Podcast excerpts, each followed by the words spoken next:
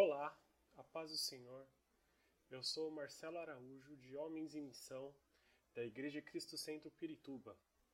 E iniciamos hoje a série que se chama Coração Selvagem. Essa é uma jornada para uma das partes mais importantes da sua vida, o seu coração masculino. O que significa ser um homem? A masculinidade é algo que é apenas socialmente criado?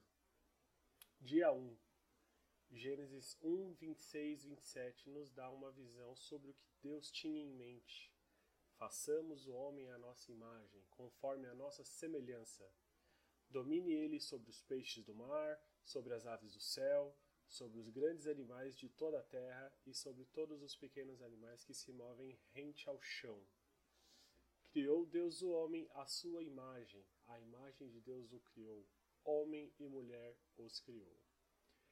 Essa é uma passagem incrível, porque aqui no início, as primeiras coisas que Deus diz sobre a raça humana, ou seja, sobre você, é que você foi feito à imagem de Deus e você foi feito à imagem dele como um homem.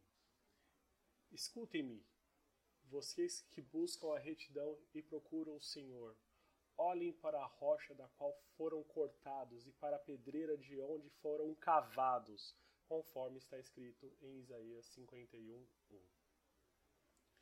Masculinidade é profunda, imortal e eterna. Deus cria o coração masculino e o coloca em todo homem que ele cria. Saber disso vai nos ajudar a entender muito sobre as nossas vidas como homens. Se nós sabemos quem somos, se nós soubermos para que fomos projetados, entenderemos a nossa história e a planejar o nosso futuro.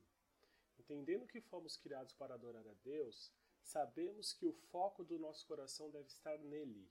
Vemos isso em Mateus 16, 26, que diz: Pois que adiantará o homem ganhar o mundo inteiro e perder a sua alma? Ou que poderá o homem dar em troca de sua alma?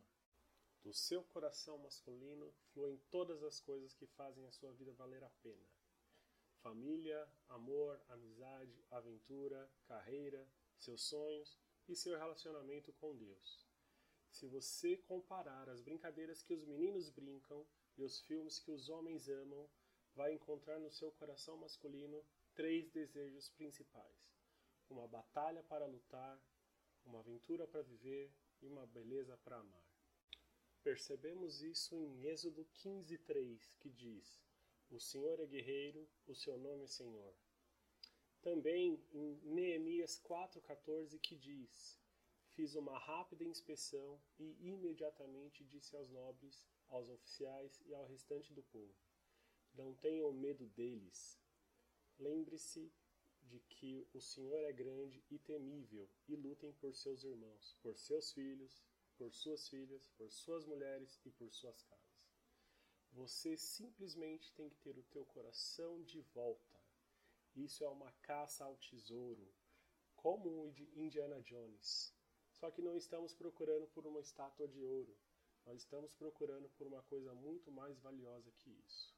Provérbios 27, 19 diz: Assim como a água reflete o rosto, o coração reflete quem somos nós.